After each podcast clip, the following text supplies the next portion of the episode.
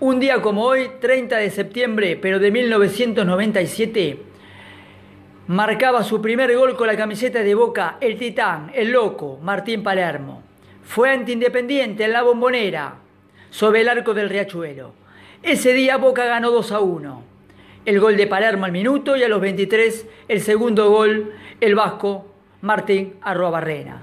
El titán, en su paso por Boca, marcó 236 goles. Fue Nico Pagliari desde Argentina a Buenos Aires zona norte.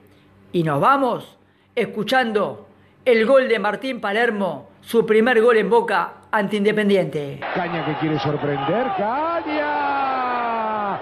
Solano que quiere pero no puede, la paga para entrar, le quedaba para la zurda. Orbitado Palermo y esto vale gol de Palermo, gol de Palermo,